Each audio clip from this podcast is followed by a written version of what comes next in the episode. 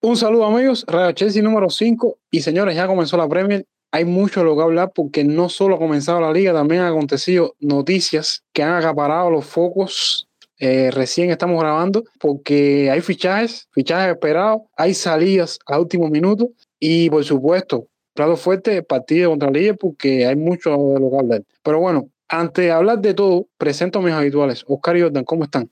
Un saludo a todos y súper contento porque empezó la premia, pero la semana ha estado súper cargada de información y vamos a tener un programa bastante interesante con, con debates sobre, sobre, esos temas, hablar del partido también y al final del programa también hablar de, del fantasy nuevo que tenemos, esta nueva iniciativa que tenemos aquí en el podcast. Nada, ya regresó la acción y con ella el Chelsea Football Club. Y de verdad que fue un partido interesante que nos dejan muchas cosas. Personalmente creo que más positivas que negativas, más allá del resultado que, que sí, seguimos empatando, empatando con el Liverpool. Cinco, en, cinco empates en fila. Ya parece que esto es habitual. Bueno, son cinco en liga, si no me falla la memoria, pero siete en, en, todas las competiciones. Y realmente, eh, nada, parece que Chelsea y Liverpool está destinado a que no se saquen diferencias porque siempre termina igual.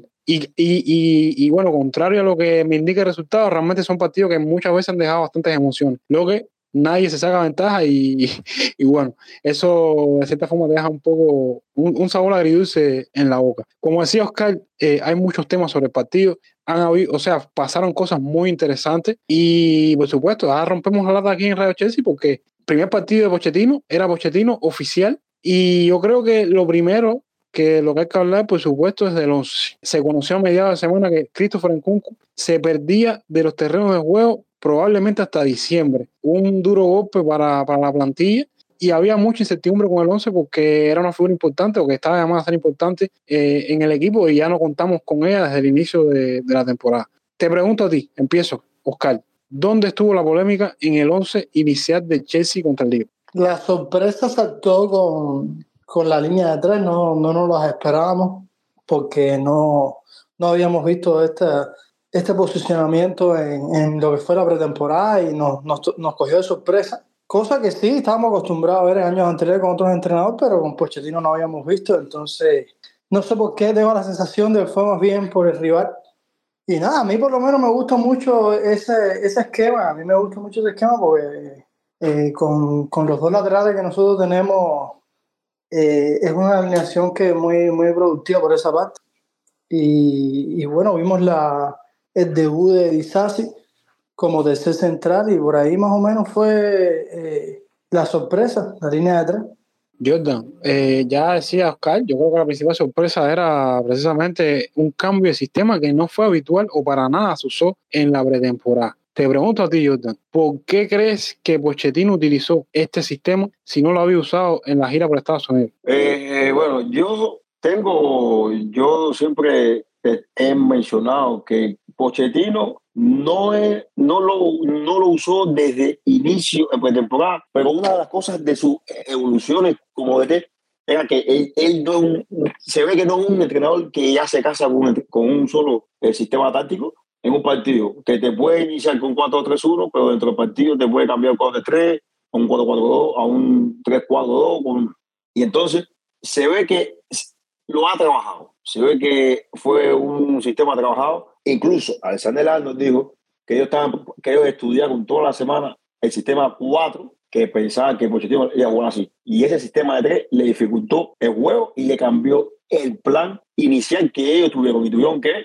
acomodarse, pero que nada más pudieron 20 minutos jugar el partido, que yo lo voy a hacer. Entonces, no me sorprendió la línea de tres, eh, creo que no, ninguno de nosotros en, la, en los 11 que, que hicimos pusimos en línea de tres, pero tampoco fue que fue una sorpresa para mí. Ahora, lo que sí me sorprendió fue ver dos puntas, fue ver dos jugadores por detrás del delantero.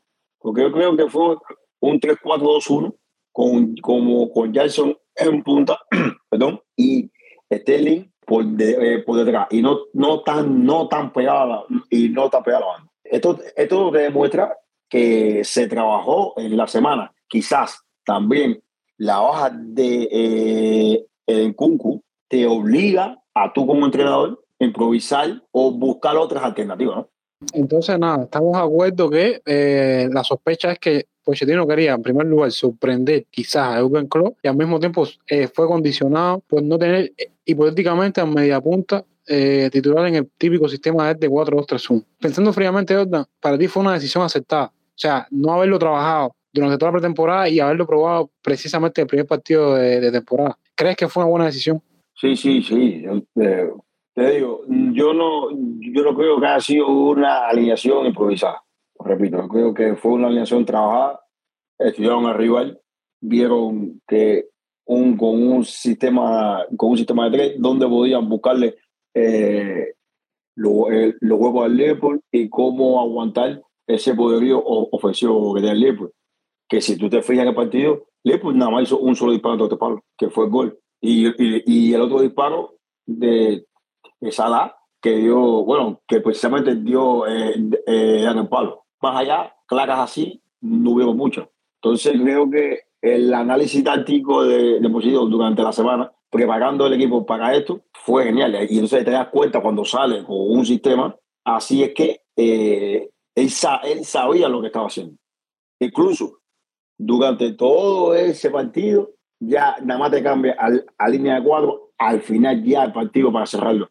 Pero lo, lo mantuvo prácticamente todo el partido. Bueno, eh, ahí están, bueno, eh, buen punto, Jordan, ese tema realmente es interesante. Entonces, Jordan, me hace quedarme contigo precisamente en este tema que estabas comentando, ya con algunas cosas positivas, como por ejemplo lo que estabas comentando de que Chelsea solamente le permitió al Liverpool un solo disparo al arco. Te pregunto, ¿qué fue lo bueno y lo malo para ti entonces en el partido de, de Chelsea contra Liverpool? Bueno, primero lo, el, no es un secreto que el, el, el Liverpool fue un equipo que, que empezó como, como costumbre, dominándote y siendo, y siendo muy peligroso en contragolpe. Eh, el Chelsea fue un equipo que por, por momentos defensivamente eh, no se vio bien y creo que esto es eh, el rol que le había dado Pochettino a Enzo Fernández y a Corogal de las posiciones.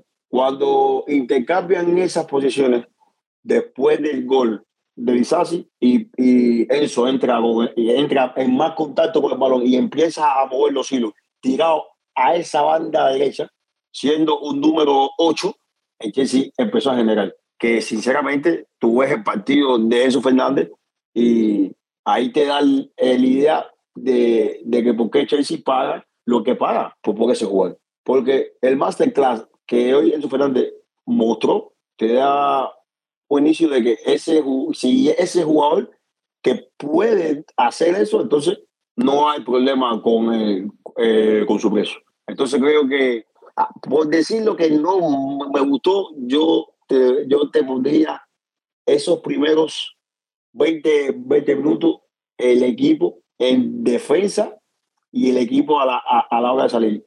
Seguimos con muchas imprecisiones a la, a la hora de salir. Nos costó, sabemos que Conor no es, no es un jugador que eh, tenga un alto por ciento eh, de precisión en pase, pero cuando entendió que su misión era cortar la jugada, dársela a eso y que eso sea el armador, el equipo empezó a funcionar un poco más.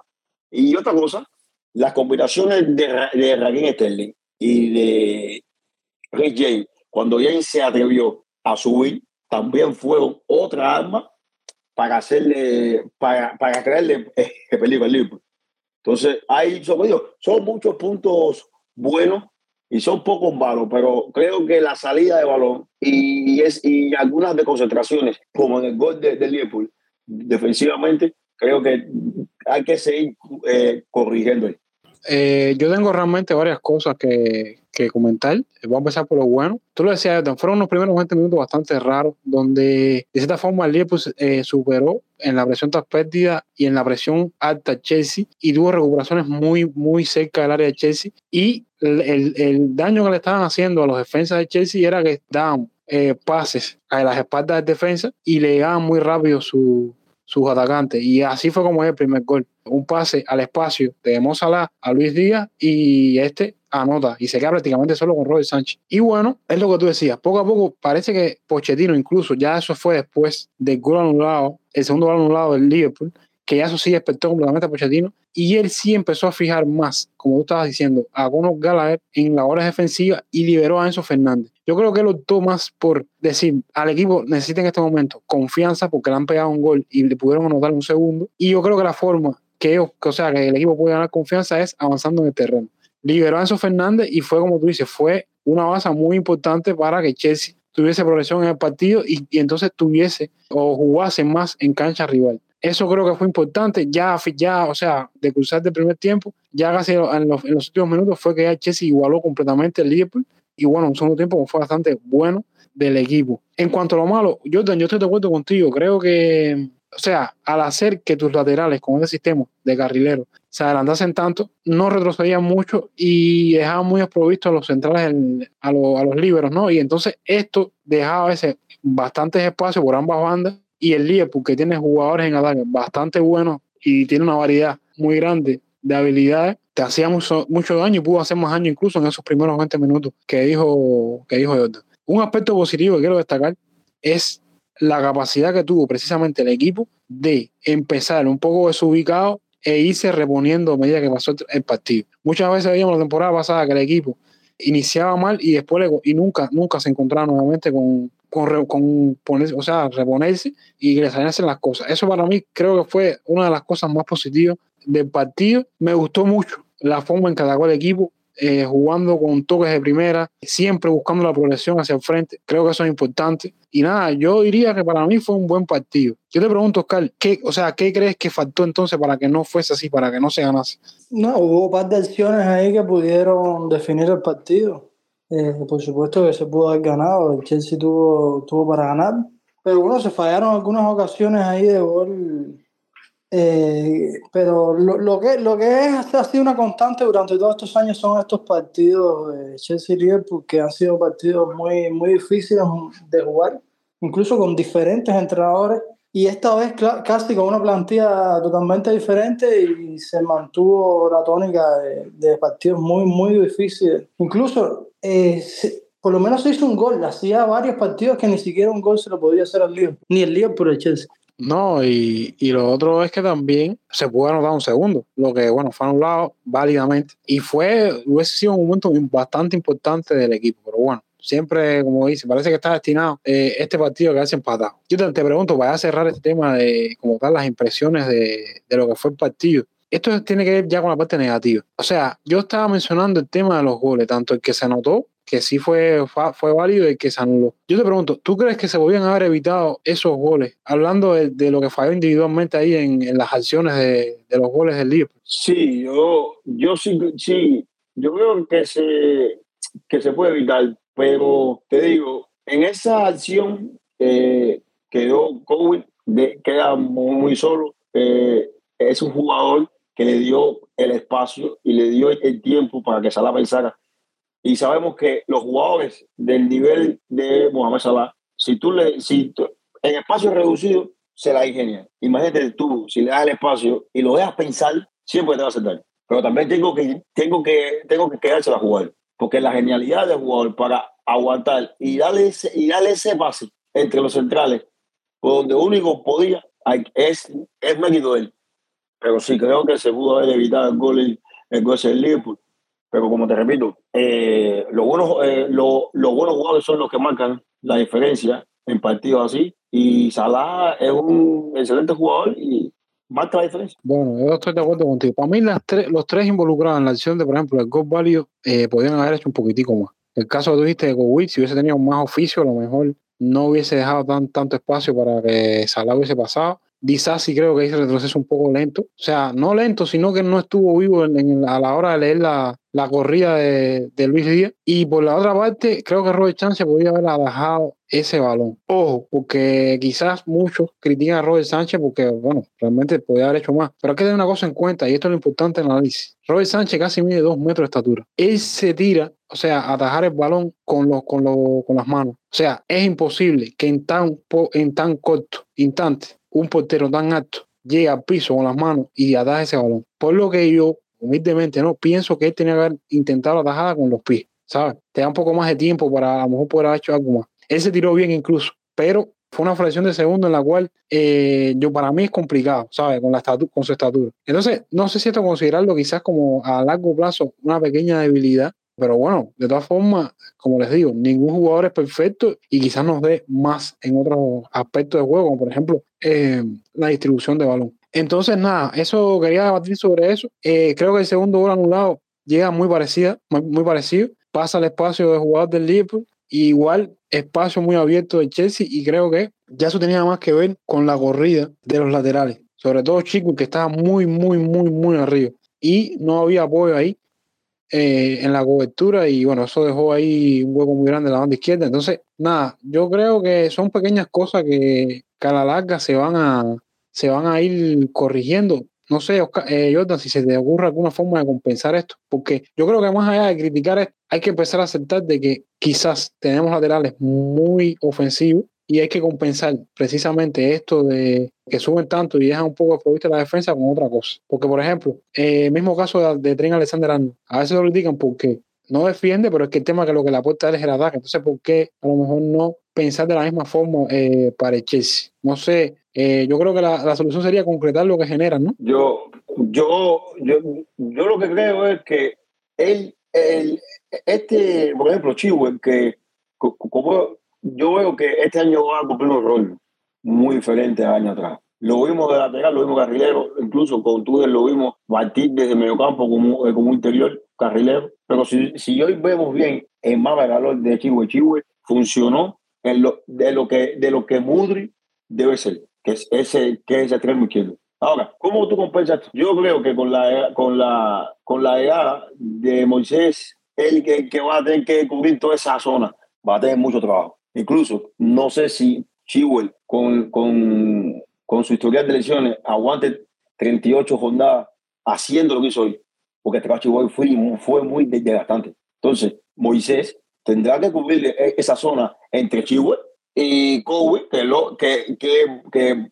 parece que va a ser el titular por ahora, entre Chihuahua y él. Y esa zona, de esa mitad de cancha hacia adelante y esa cancha hacia atrás, la va a tener que, la va a tener que cubrir el mediocampista de esa banda. Entonces, hablo, hablo de Caicedo porque me imagino que sea el, el mediocampista más retrasado que usará Pochettino. Pero, por ejemplo, hoy le, le, tocaba a Enzo Fernández. Y cuando entendió Pochettino que eso lo adelantó y lo mandó para la derecha, Conor fue el que hizo ese trabajo y lo hizo bien ahí. Entonces, por eso creo que él lo va a compensar con el, con el jugador que él ponga a cubrir esa, esa posición que me, que me viene a la cabeza que debe ser eh, eh, muy. Bueno, válido en esa grabación, porque nosotros desde la temporada pasada siempre hablamos de este tema de los carrileros, el rol, lo importante que es defender. Muchos a, veces dicen que un buen carrilero es porque ataca, pero realmente es importante también la defensa y, y nada, creo que ahí está, bueno, una forma muy, creo, aceptada de poder compensar esto, porque hay que aceptar que, bueno, tenemos los carrileros que tenemos, así que eh, quizás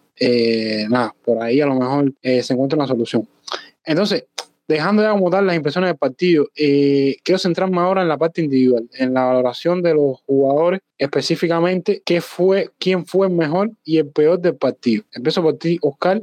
Bueno, para mí el mejor jugador fue Enzo Fernández. El rol que tuvo hoy en el mediocampo estuvo, como estaban diciendo, estuvo más suelto y realmente se vio el Enzo Fernández que siempre hemos querido ver, que, que tanto fútbol lleva, eh, lo vimos hoy. Contra un rival de, esa gran categoría como es el Liverpool, creo que no, no hubo un jugador al nivel de él en, el terreno. Para mí fue el mejor jugador del partido, incluso entre los dos, entre los dos equipos. Tal vez Mo Salah, pero como, como salió y se perdió el segundo tiempo, no, se lo, no, no debe ser él, pero el mejor jugador para mí sin duda fue Enzo.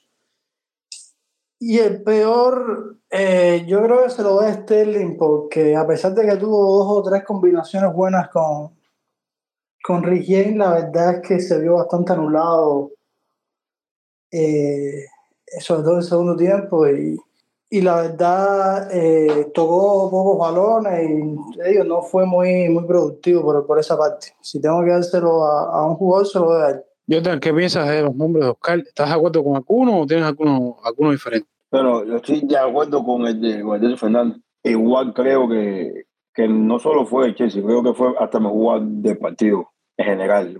Sinceramente, repito, lo que mostró fue algo que, que, que ojalá veamos más habitual. Y el peor jugador del partido del, del Chelsea, para mí, yo se lo voy a dar a, a Garnett, porque creo que para mí el, el papel que le, que le tocaba a él no lo entendió del todo bien.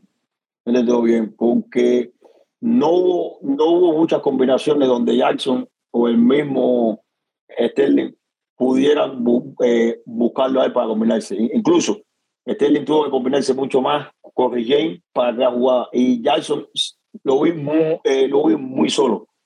Lo vi muy solo. Eh, lo vi que él se tuvo que crear él su misma jugada para poder crear el peligro. Entonces, se me quedó corto en ese, en ese aspecto de que el papel tuyo era ese. Las combinaciones y, y general e incluso finalizar. Sabemos que no, no es un finalizador, pero cuando tu delantero de centro sale del área para empezar a jugar, tú tienes que hacerle el sustituto y, y tú entrar dentro del área. Porque eso es lo que es lógico, ¿no? Ahí, ahí le tocaba a Incunco. Eso es lo que Pochettino le iba a pedir a Incunco. Pero como no tengo un lastimosamente le, le tenía que tocar a él. Y parece que como que no, no entendió bien cuál era el plan de dentro del terreno. No, no que haya jugado mal, sino que de los 11 para mí fue el que el que peor lo hizo. Ahí hay cosas interesantes, hay, hay cosas interesantes aquí. Pero primero, antes de eso, yo estoy de acuerdo. Para mí me jugado, para mí fue Enzo Fernández, señores. Eh, fue un partido extraordinario. Nosotros veníamos diciendo que hizo buena pretemporada, pero hoy no solo en calidad, sino en carácter. Y ojo, porque con un compañero ideal, yo creo que eso puede dar mucho de hablar en la Premier. Por ejemplo, solamente en primer tiempo, Enzo Fernández fue el jugador que más goles ganó y el que jugó más pases en el último tercio que el otro jugador del primer tiempo. Eso es súper interesante. Pero es no solo eso, al final del partido, Enzo Fernández fue el jugador que más pases precisamente dio en el último tercio del campo eh, con 17, o sea, en, en, la segunda mitad dio 7 más que en la primera y fue jugador que además de eso dio más pases en el área como tal del lío. Eso es lo que estaba comentando al principio de la progresión y creo que Enzo Fernández fue la clave. Incluso lo segundo, ahora, ahora hay dos cosas que dijo Jordan con el tema de Carney, que al no estar esa figura de, de, de conexión de media punta de Carney Chubameca, yo creo que Enzo Fernández fue el que se encargó de eso. ¿Sabes? Y es error que yo a lo mejor a veces he compartido más con él, ¿me entiendes? Y la otra cosa que, que, que lo dijo Jordan que me hace reflexionar, yo iba a decirle que mi peor jugador fue Rajen Sterling. Ahora vamos a hablar de eso porque hay un tema ahí eh, gigante con el tema de Rajen Sterling. Pero ahora Jordan dice que puede haber sido de que no entendió, pudo haber no entendido eh, los movimientos de Sterling para combinarse más. Porque a mí lo que me pasó con Sterling es que muchas veces le llegaban balones y cuando tenía que decidir, decidía mal. Eh, puede ser que cuando a Sterling le tocaba decidir en el último tercio, no tenía un compañero para buscar la mejor solución, ¿me entiendes? Entonces, nada, no, no, no, o sea, yo no voy a peor jugador, pero sí a señalar un poco a Sterling porque para mí no fue un partido tan horrible como dice la gente, porque sí empezó muy mal, pero después mejoró incluso la jugada del gol anulado, si no me falla la memoria, tuvo mucho que ver. Y les digo, dejó cosas interesantes que ahí te muestra la diferencia de madurez de un jugador y otro, y por qué Sterling está justificado su su lugar en el 11. Pero lo que me pasa a mí es que en muchas jugadas que pueden haber terminado más, paraban en, la, en, en, en Sterling y no decidía bien. Y para mí esa inestabilidad en medio partido, para mí no puede ser, ¿saben? Porque sí le llegaron bastantes balones, sobre todo en el segundo tiempo. Entonces, eso me hace preguntarte, Oscar, si crees que es momento de sentar a Sterling, porque Muri hoy se quedó nuevamente en el banco y entró de cambio casi al final del partido. Eso depende mucho de, de, cómo se va a jugar el próximo partido, porque si se va a jugar con, con dos extremos el próximo partido, sí tiene que jugar, porque es que no hay tampoco hay mucho de dónde sacar. Yo sí creo que el próximo partido debe jugar el Mudri. No sé, no, no entiendo por qué Mudri eh, se, le cuesta tanto que le den la titularidad. Ya, ya, ya va por el tercer entrenador es muy rápido para jugar a Pochettino, pero la temporada pasada, yo no tengo el dato, no tengo el dato, pero ¿cuántos partidos Mudri jugó de titular? Fueron no, muchos, muy, muy, poco. Muy poco, muy poco, muy poco. Muy, sí, yo tengo el dato, pero no sé, si vaya, si yo te digo cinco, yo creo que, que me estoy, vaya, que estoy exagerando. Sinceramente. Es que es lo, es lo que digo, no, no, no entiendo por qué le, le cuesta tanto a los entrenadores darle, darle la titularidad a Mudri. Entonces, es, en dependencia de cómo juegue. Si juega con esta misma alineación, este mismo esquema, sí. Sí, sí debería jugar Modric por Sterling también. Pero si jugamos con, con dos extremos, eh, no, no, no, sé en qué condiciones físicas está Madueque. Eh, ya, y Modric y en Cunco está lesionado. No, no hay mucho donde, de dónde sacar. Entonces, es complicado. Es complicado porque no hay mucho. Tampoco es que que ahora por un partido, ahora uno eh, quiera relegar ahora a Sterling por un partido. Sterling tiene bastante, bastantes minutos y bastante carrera como para sentarlo por un juego tampoco. Bueno, eh, señora, estaba buscando aquí la estadística de la temporada pasada de Mudri y disputó 15 partidos, increíblemente, pero solamente 7 como titular. Eh, y yo estoy seguro que esos 7 fueron eh, muy pocos minutos. Así que, nada, yo de, sí, sí. Que, que, que, que Oscar menciona lo, lo de los delanteros, de los atacantes, por, así decirlo. Mira, esto es algo que sé que yo, acá yo aquí viendo, el Cúcuta no está, que es baja. Amado Roja es baja, porque se está recuperando. Ya no hay dos. nosotros nada más nos queda en confiar en Sterling, Nicolás, Madueque y que sí está bien corto de atacante, porque Mason Buston eh, va a ser parte del equipo porque si selecciona a Jason, va a jugar él, ah, por ahora, pero no creo que Mason Buston sea parte del equipo toda la temporada. Pero tú no tienes tres atacantes. Si tú juegas con Jason y juegas con Sterling y juegas con y juega con Moody de, inicio, nada más tienes a Maduel para hacer un cambio táctico en caso de que estés perdiendo y vaya a buscar un gol. Nada más tienes un solo atacante para hacer un cambio. Porque Diego Moreira jugó con la, con la sub-21. No, eh, el otro es Marcen, que ahora tiene ese rol que no se sabe. Ah, bueno, ah, bueno, ah, bueno, ah, bueno, sí, Marcen, ¿verdad? Porque como yo estaba viendo aquí los atacantes, Marcen está como, eh, como, eh, como defensivo, lógico, ¿no? Y Marcen, ¿verdad? Pero es que también, Temo tampoco es un atacante, es algo nuevo para él. Está, bien, bien corto ahí. Él es un comodín, él no. Ajá, estamos bien corto ahí en, con ataque. Y, y lo que hizo que es bien, es bien, es bien, es bien interesante. Y hay que analizarlo. No creo que, viendo esto, no creo que Sterling y Murray arranquen de titular juntos en un partido, sabiendo Pochettino que cuando necesita hacer un cambio táctico puede entrar a Sterling o puede entrar a Murray no, ¿sabes? Como que ahora mismo tú analizas la plantilla en, en el ataque y como que oh, tú dices, dos jugarán y dos se quedan en el banco. Bueno, ojo que todavía el mercado no ha cerrado. Bueno, ahí todavía quedaron nombres. No, y, de hecho los nombres que están sonando. Mientras no, juegue, mientras no juegue un tal Lukaku y un tal sí, esto está bien. Y bueno, un tal todavía está ahí también. Pero bueno, no mencionemos a, Ash.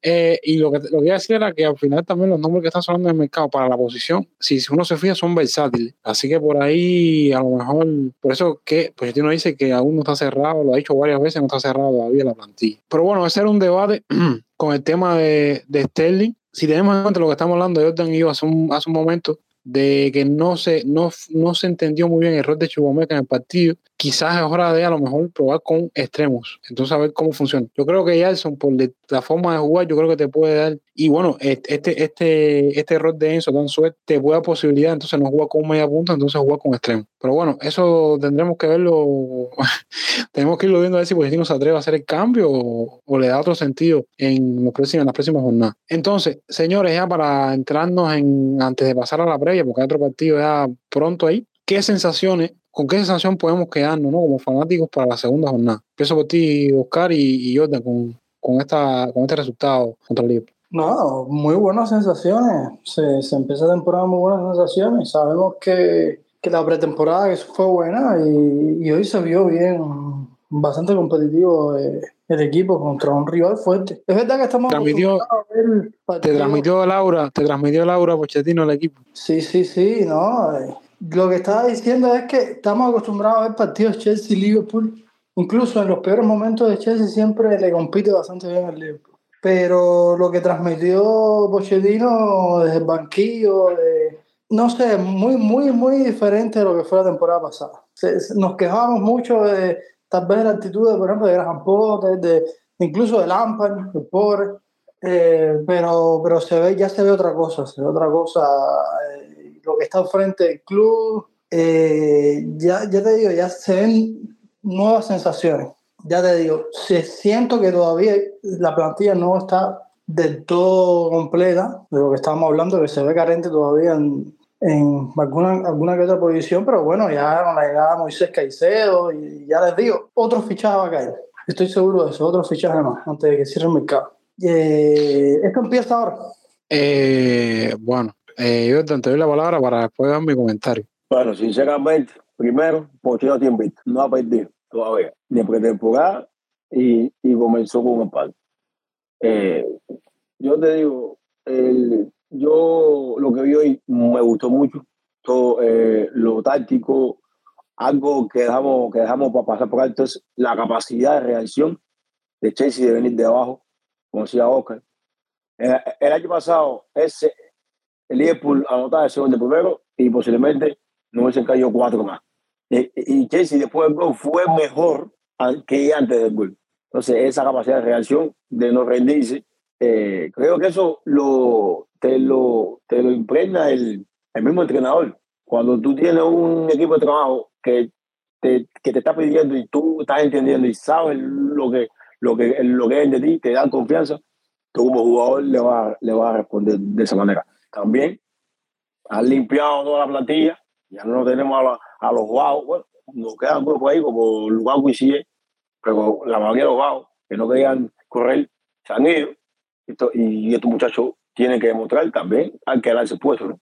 Y lo que me transmite Pochettino es eso, es eh, como fanático, eh, eso, eso, esos momentos cuando tú dirías al, al, equipo donde yo, de que uno se levantaba, que voy al Chelsea porque siento que, que, que Chelsea es mala. Yo, y creo que se había perdido eso en esta comunidad de Chelsea. Así que, nada, eh, buenas cosas, todo bueno. Creo que si, que si este, este es el camino que van a seguir, creo que, que van bien. Bueno, eh, nada, yo no voy a estar más de acuerdo que ustedes. Yo solo momento voy a decir algo, teniendo en cuenta que el Liverpool es un proyecto de unos cuantos años, pues, y está años luz ahora mismo el proyecto de Chelsea, que comenzó muy mal, haber dejado esta imagen eh, en este partido para mí es muy importante.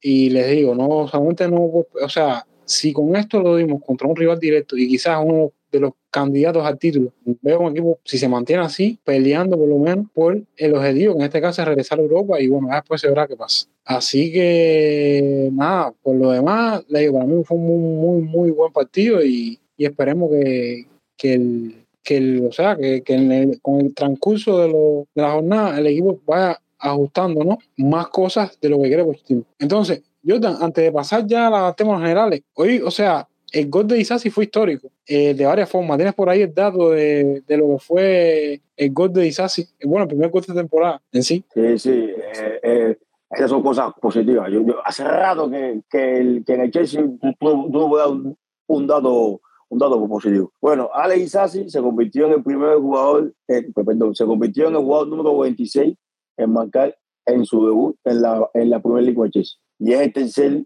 jugador francés eh, en hacerlo después de Maludá y de Loremi. So, ahí está el, el supuesto llamado Harry, Harry Maguire.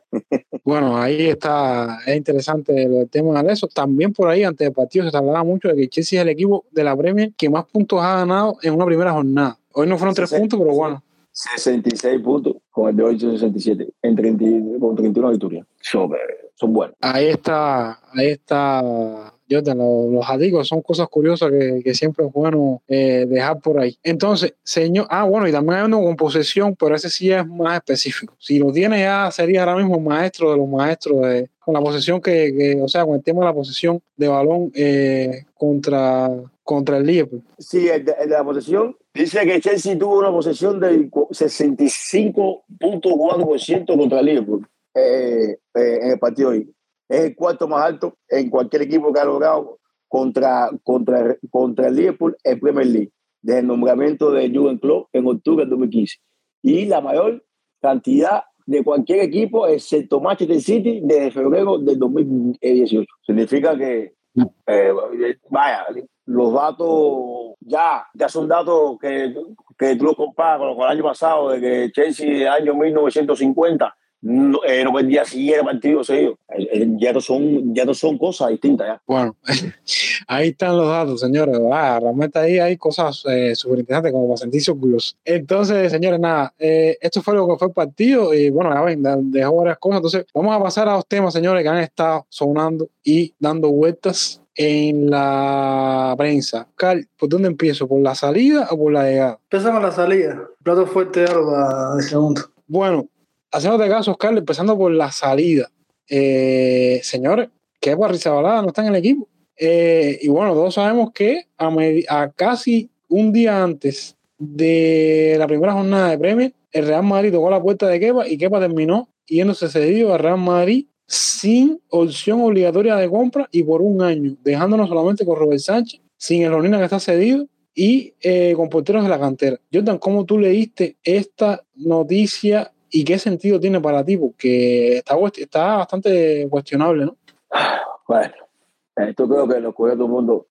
Yo creo que fue una sorpresa, no gracias a Dios, sino el momento que, que decide y, se quepa. Eh, me tomó así rápido, eh, pero tratando de analizarlo, ¿no? Es, yo lo veo 50-50. El 50% malo para mí sería que si con la partida que tú no busques otro, otro portero para la competencia, porque si no, das un, das un giro de 360 grados y caes en el mismo lugar donde estabas al principio, cuando tenías a Kepa y no, y no tenías a Robert Sánchez, que buscar a Robert Sánchez para que compitieran. Y el otro 50%, que es donde lo veo bien, es por el, el jugador y por el club. Kepa va para un escenario donde los ojos siempre están, porque todos sabemos, el Real Madrid es un club que la gente siempre ve, va a jugar todas las competiciones, una de ellas que va a ser la Champions League, y aquí, si Kepa tiene una buena temporada, o quizás una temporada como la pasada, su valor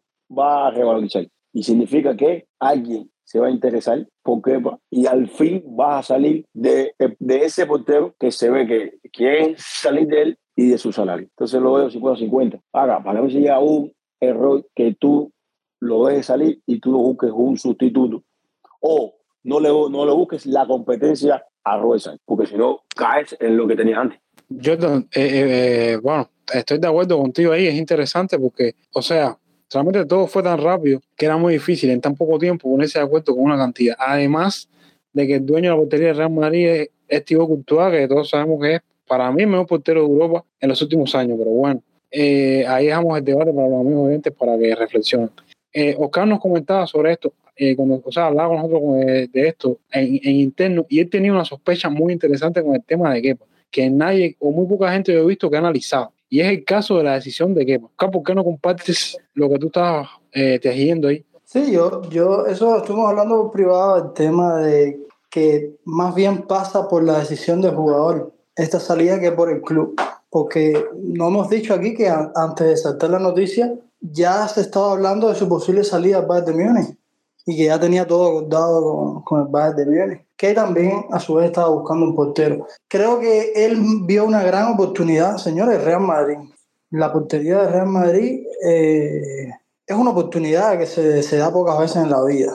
Yo creo que es increíble que él tiene más segura la portería, la titularidad en la portería de Real Madrid que la de Chelsea, porque la de Chelsea se le trajo un sustituto y un sustituto que viene con fuerza. Entonces creo que es una oportunidad que él eh, la va a aprovechar, porque vamos a estar claros si, a qué va a empezar la temporada siendo regular en, Chelsea. Pero qué iba a pasar el primer día que un gol se, eh, que un gol que le haga se le cuestione o cometa algún error, ya ahí, ya a partir de ahí, ya los mismos fanáticos, eh, ya, ya, ya esa posición se va a poner en duda porque ya tienes un portero de garantía en, el banquillo.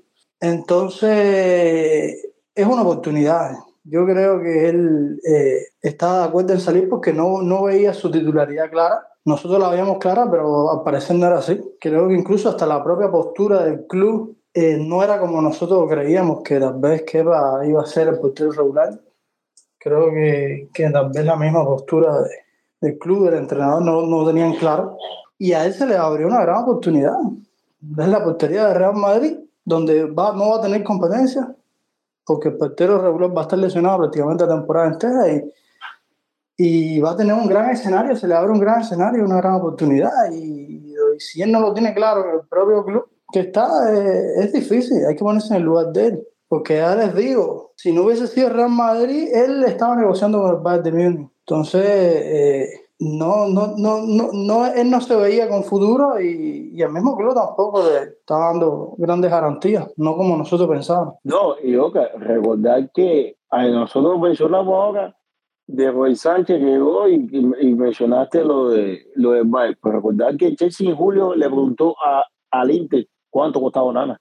Entonces, significa que está buscando portero, no fue, que el plan de buscar portero no es ahora. Eh, ya viene de que Pochettino llegó, aunque también dijo que para él, que para número uno, pero no fue, no, no fue un decir número uno como que con una aceptación de veracidad, que va a ser número uno y no hay problema. Fue, sí, va a ser número uno, pero todo puede cambiar, porque él lo quiso dejar visto en la siguiente línea. Por eso, y eso que tú mencionas es muy importante. Y es lo que yo pienso igual. Repito, yo no, para, para la temporada que viene, yo ya para mí que para no ir a ser parte del equipo. La directiva se me adelantó. Pero también mencioné que, que, que durante esta temporada no me sorprendería si Kepa pasara a ser banca. Y eso que dice es interesante. Para mí, él se lo lió, vio una oportunidad. Recuerda, dije, voy a jugar titular. Si alcanzo mi nivel y lo hago bien, quizás algún club pues, le pregunto que si por mí me venden y ya puedo estar en un equipo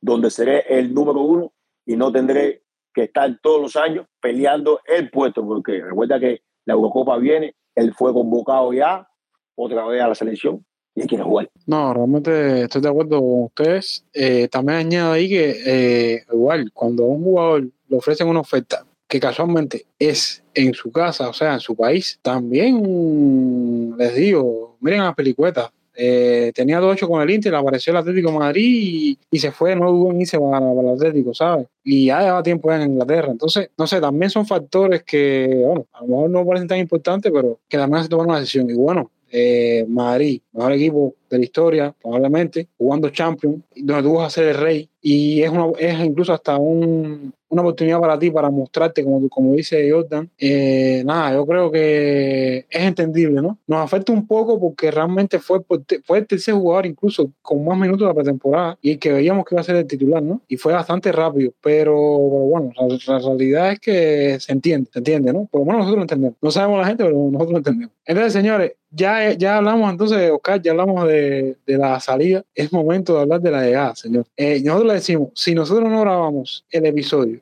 en este momento, lo estamos hablando ahora mismo, no hubiese, no hubiese sido posible debatir sobre esto.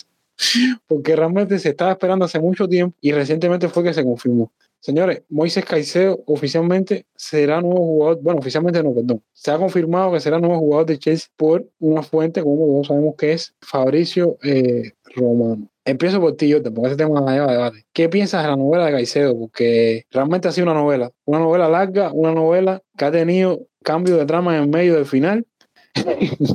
Entonces, ¿qué, qué, qué tú has pensado de todo esto? Y bueno, después estaremos hablando otros temas calientes con ese tema ni el señor, ni el señor de los anillos ha sido tan largo como eh, no, primero decir que al fin ha pasado lo que ha pasado. Va a llegar al fin que va a llegar pero al fin que se acabó ya. Ya podemos eh, quitando eso eso de que si llega ya, ya va a tener ya Pochettino va a tener su jugador que del corto jugador que estaba buscando y eso es bueno para el club. Ya el salario como, como bien dice Oscar en tres años nadie se va a acordar cuánto costó eh, mucha leche. Y si lo hace bien, pues todo, mejor todavía. Bueno, yo creo que eh, es una, es una, fue una evaluación muy, muy complicada, fue muy extensa y sinceramente creo que el, los directivos pusieron mucho, mucho empeño en conseguirlo. Y creo que eh, Pochettino lo quería y hicieron todo posible por, por cumplirle eh, el deseo a Pochettino. Y esto habla bien de la, de la, de la directiva, que era algo que, que, nosotros, que nosotros veíamos, que por qué no traerle los jugadores que el DT pida, así sean desconocidos, si es el que quiere él, vayan, vayan a buscarlo. Creo que es una buena decisión, es un jugador de los mejores jugadores jóvenes que hay en el mundo, de los mejores mediocampistas jóvenes que hay en el mundo, de los mejores mediocampistas que hay dentro de la liga. Eh, creo que, que, le trae al equipo un aire fresco en ese mediocampo, eh, recorrido físico, toque, mucha defensa y sinceramente Moisés va a ser interesante no solo para, para Chelsea, sino para ver a mejor, a mejor Enzo Fernández. Creo que, que, creo que creo que lo busca Chelsea, que su, que su estrella en medio campo, que para mí sigue siendo Enzo Fernández, de ese, ese valor que, que nosotros los fanáticos necesitamos hoy, ¿no? Entonces creo que va a medio campo para pa años. Bueno, realmente es un tema polémico porque en la primera, en el primer, o sea, en el primer final, o lo que pudo ser final, a mediados de semana hubo reacciones encontradas eh, porque se supuestamente se iba a ir a Liverpool. Entonces, Oscar, ¿qué, qué, qué tú piensas de eso? Porque al final Chelsea termina tirando la casa por la ventana en otro fichaje y realmente crees que era necesario, cómo se debe valorar esto, en qué posición deja Chelsea, no sé cómo, cómo tú ves eso. Imagínate que esto fue un tema de debates acalorados esta semana, porque todo pasa por el tema del precio, la calidad del jugador eh, es innegable, que es necesario también, era, no se discutía, eh, todo pasa por el tema del precio, que no es un, no es un detalle menor. Chelsea vuelve a reventar el mercado, cosa que no había hecho en todo el verano. Se había mantenido una política de fichaje bastante diferente a lo que estamos acostumbrados a ver, pero estábamos claros que este jugador era, iba a ser la bomba del mercado, donde Chelsea empezó negociando por la baja, como es lógico. Yo incluso quiero confesarle que yo pensaba que la novela se iba a alargar más. Yo creo que quien aceleró eso fue el Liverpool. Esa llegada del Liverpool con una oferta tan potente creo que fue es detonante porque realmente las negociaciones venían siendo bastante lentas. Hasta ese día que nos sorprendimos con la super mega oferta y ahí es cuando comienza el debate porque se, se puso incluso en duda hasta la directiva de Chelsea en ese momento, porque parecía que Chelsea no iba a ceder más con el tema del precio. Y, y hubo, ahí es donde había división de opiniones, donde personas creían que, ah, que Chelsea tenía que mantenerse en una postura y no pasarse de, de la cantidad que había ofertado y otras personas creían que Chelsea tenía que ir con todo. Eh, ahí el, factor diferencial en ese punto, cuando se llegó a ese punto, creo que fue cuando la decisión de Caicedo de querer solamente ir, a Chelsea. Yo creo que, que, ese esfuerzo que hizo el jugador eh, es cuando vale la pena dar, ir con todo. Ir con todo porque yo creo que son pocos jugadores eh, en una situación así eh, se decantan tan rápido y lo tienen tan claro desde, el principio. Y te das cuenta que el jugador quiere llegar y eso, te digo, eso es muy importante, muy importante. Eh, que, te, es decir, querer tener un jugador que, que, está comprometido, que quiere ir a, quiere venir, no quiere ir a otro lado, eh, es importante y, y, ahí es cuando yo creo que vale la pena ir con todo. Eh, aparte de, del gran jugador que es, se le ve el compromiso y las ganas de, de querer estar aquí. Y, ya les digo, al final el precio, si él viene y lo hace bien, con el, con el, con el tiempo se va, se va a olvidar. Y al final, ya les digo, juego muy necesario, muy necesario. Aquí lo hemos dicho muchas veces y, y al final lo importante es que, que, él quiere estar aquí y ya, y está aquí. Y está aquí, al final ya se terminó la novela, al final ya podemos contar con él ya les digo, un sumamente importante y sumamente necesario. Yo creo que, que a la vez que, que, ese, que él dijo que ya no, como que no, no quiero ir, pues yo hablé con Chelsea hace meses, leí palabras, ya tú no podías bajarte del banco. Ya tú, ya el jugador hizo por ti, cumpliéndote y diciéndote que quiere jugar para ti. Acá tú como club, ya tú tenías que pagar. Ya tú es que imagínate, imagínate poner, para poner una comparación, una comparación eh, de situaciones. Eh, el tema Mbappé Real Madrid, ¿cuántos años ya lleva esa novela? Y Mbappé todavía nunca ha dado ese paso tan importante que ha dado de Caicedo, que ha dado Caicedo de abiertamente decir, no, yo quiero ir a Chelsea. Eso cambia, eso, eso cambia, eso te, te obliga casi, te pone en una posición que, que ya tienes que ir con todo. El Brighton se sale con la suya, pero bueno, ya sabemos que, que el mercado está el mercado está descontrolado en la Premier League. Eso es una realidad. Los equipos de la Premier League van con todo, están yendo con todo. Bueno, eh, realmente les digo, es un, es un tema bastante caliente porque yo les digo, como mismo aplaudimos que a lo mejor era necesario, yo también aplaudo. Chelsea se demoró la nación por algo porque intentó que no, el Brighton hasta el último minuto no, lo, no tuviera que hacer una. O sea, yo pienso que no se puede hacer lo que hizo el año pasado. Ya con una super oferta del principio, yo soy más defensor de esa parte, ¿no? Super oferta del principio, que no se pudiera rechazar y no haber intentado. No pienso que ser una ridícula empezar tan abajo en la puja por el jugador, pero señores, eh, había, yo, yo pienso que había que cambiar. Incluso me atrevo a decir que al final de la novela, pues vimos más o menos con lo mismo, pero ya no queda remedio porque Brighton y Liverpool lo tenían hecho y bueno, es lo que hizo Oscar, el factor diferencial fue la misma decisión del jugador. ¿Con qué refuerzo esto? Con señores, lo que Brighton ha ganado en, en, en un año a costilla de ventas de Chelsea. Fueron primero Graham Potter, que fueron 21 millones de libras el pago de su cláusula. Voy por orden eh, monetario, ¿no? Recientemente Robert Sánchez, 25 millones. Le sigue Cucurella, 62 millones y ahora Moisés Caicedo con 115 millones de libras. Si sumamos todo eso, son 218 millones de libras solamente entre transacciones entre Brighton y Chelsea en un año. Con eso, uno ama un proyecto nuevo, ¿sabes?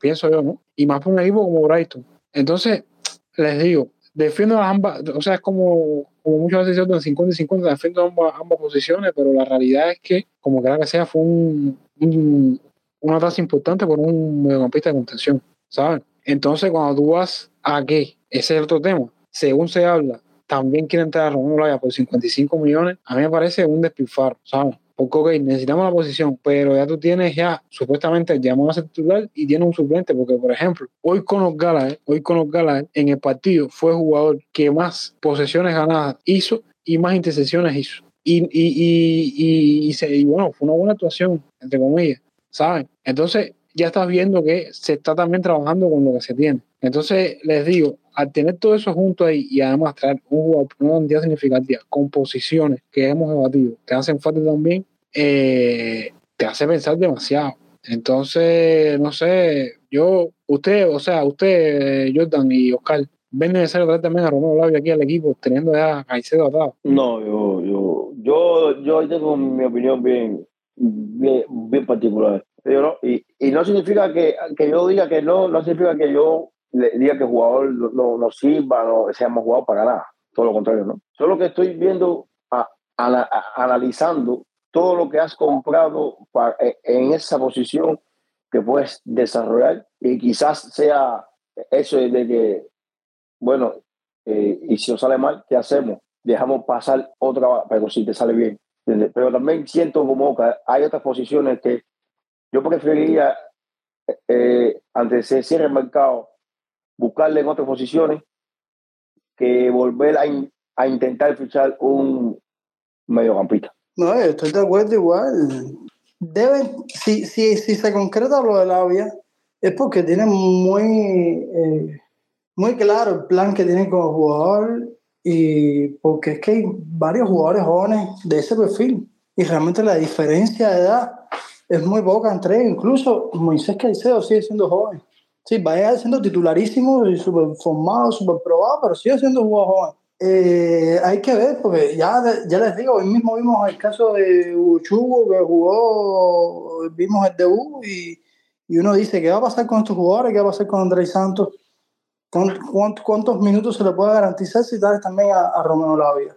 Eh, es la parte que, que, genera muchas dudas y vas a desembolsar una buena cantidad de dinero, tampoco es que va a llegar la que va a llegar a un precio bajo. Entonces, tienen que tenerlo muy claro ese plan si se llega a concretar lo de la vía. Porque, como dice Jordan, estamos hablando que de eh, lo que es el ataque o un mediocampista más ofensivo hace falta. Hoy mismo se notó mucho el caso de Chubomega, eh, incluso cuando los eh, Pochettino lo sacó, puso a, a Jan Marsen. Sí, se nota que falta un jugador ahí de ese perfil. Se estaba comentando mucho el caso de Lice incluso eh, Kudos. Yo creo que por ahí debe estar la cosa, todavía falta para que se cierre el mercado, pero creo que, es una posición que, que, hace falta cerrar. Yo, yo creo que sería una buena pregunta para mañana hacer una encuesta en la red, ¿no? Para que para los, para los seguidores también nos den su no es su opinión. No, sí, eso, bueno, eso va, eso va, vamos a ese debate, yo creo que es algo positivo, eh, que, que, nada, que, también los amigos nos, nos digan qué piensan, ¿no? Así que nada, ahí dejamos nuestra opinión y cuando escuchen esto, así que debe estar ya puesta la encuesta, así que vamos a hacer todo lo posible por eso. Entonces, señores, nada, hemos tenido una primera mitad bastante extensa eh, sobre el primer partido y ahora sobre este debate de entradas y salidas, o dos entradas y dos salidas que han sido bastante relevantes en la semana. Entonces, es momento, señores, ya de finalizar la misión cerrando con eh, el próximo partido eh, contra West United. Eh, te pregunto, Jordan, cómo llega West Ham y, bueno, nada, ¿qué esperamos para ese partido? Bueno, como sabemos, la liga la liga acaba de empezar y el West el, el, primer partido de la que, que ellos, que ellos jugaron fue contra, contra el con un empate de, de 1 a 1 con un gol de Jarro Bowen. Eh, el West planteó un 4-2-3-1 en la mitad de la cancha con Paquetá y con Thomas Tuchel, con, con Berrama, con Pablo Fondal, con Bowen y arriba el, el, el incansable Mike Antonio. Eh, este es un equipo que no se ha reforzado como se debería reforzar. Incluso sabemos que le, le va a llegar el Edson Álvarez, que quizás esté listo para jugar contra, contra Chelsea, pero que todavía, pero todavía no es, no es oficial de que, de que estará. Pero es un equipo que creo que no está más debilitado que, que el año pasado. Entonces, vamos a ver cómo Pochettino eh, eh, le plantea el partido. Jordan, por cierto, el gol de Owen fue un golazo. Eh, así que hay que tener cuidado con, con la jugada fuera del área. Coincido contigo, un equipo que les digo, se fue su delantero en teoría del año pasado, fichaje que era Escamaca, se fue. Hay un, hay un, hay un rumor grandísimo con el tema de Lucas Paquetá que lo quiere más este City, así que posiblemente pueda que en ese partido tampoco esté, pero, pero bueno, o sea, quitando a Paquetá, solamente tenía a cuatro mediocampistas, Souche, Conor Coventry, Edson Álvarez y, y Downes, un jovencito. Eh, Michael Antonio, que supuestamente estaban buscando un jugador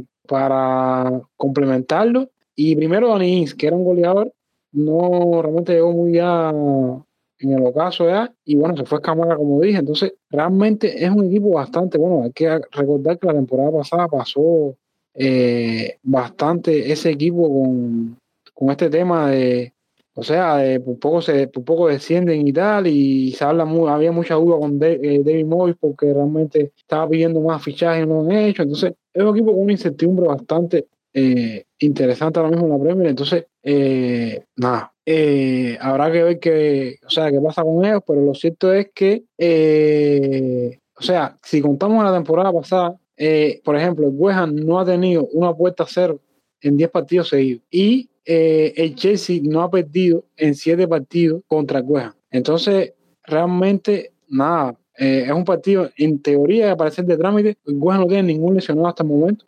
El Chelsea sí tiene.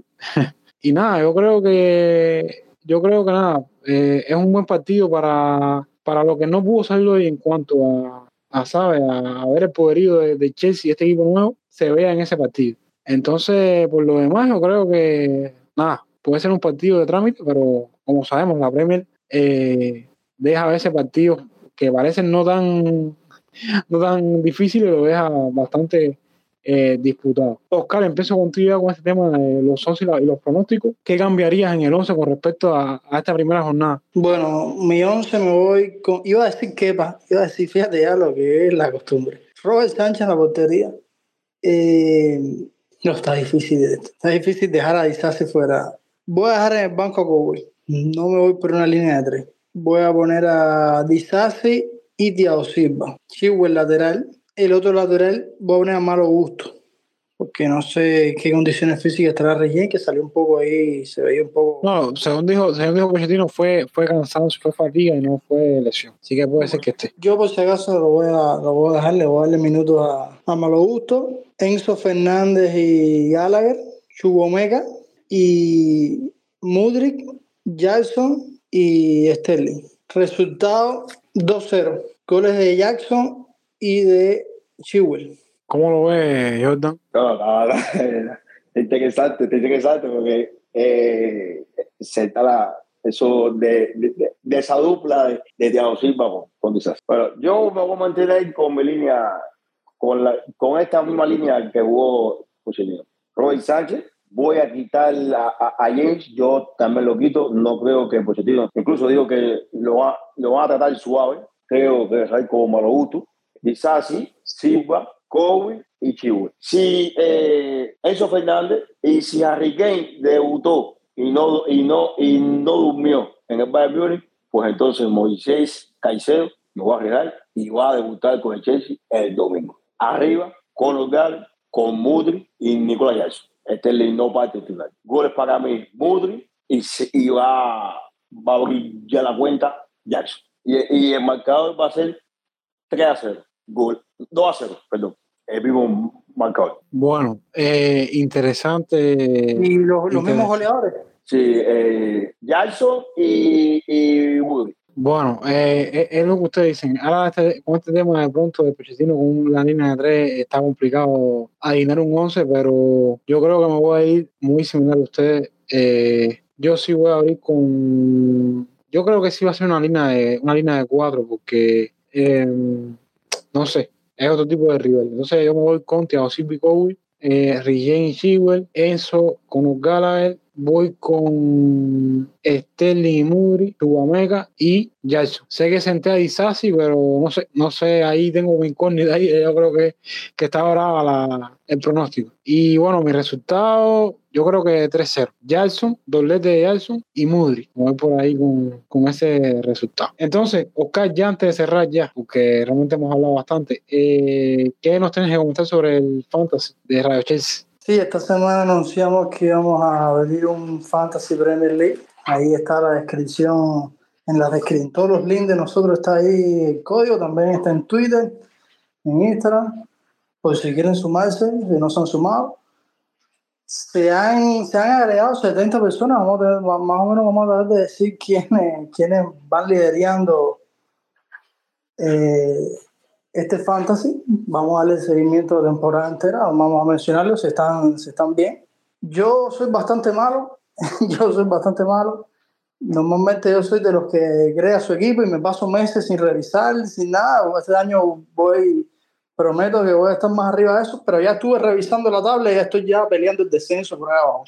Eh, entonces, nada, estaban viendo que primero está el amigo de los hijos de Mateo, José Juan, está liderando, estaba mirando ahora quiénes son los líderes, José Juan, Itan González con Trolos FC y King Camille FC está en tercer lugar. Vamos a ver cómo le damos seguimiento a, a esto y, y, ver qué pasa con, con, el campeón final. Si se nos ocurre algo para, para el campeón, vamos a ver. Vamos a tener una larga temporada porque esto empieza recientemente. Bueno, eh, sí, sí, no, no. Parece, parece que había muchos jugadores de fantasy ahí por ahí entre nuestros seguidores. Entonces, bueno, realmente tenía acogida. Así que vamos a ver qué pasa, vamos a ver qué importancia coge. Eh, y bueno, de vez en cuando actualizaremos, ¿no? Cómo va la liga, la mini liga de, de Real Chelsea ahí en el, en el Fantasy Premier League. Entonces, señores, nada, yo creo que ha sido toda la misión. Nos vemos la próxima semana. Creo que están pasando muchas cosas en una semana y bueno, vamos a tener que, hacer más un poco eh, a la semana. Pero bueno.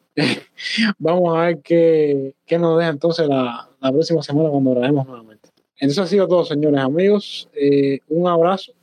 Chao.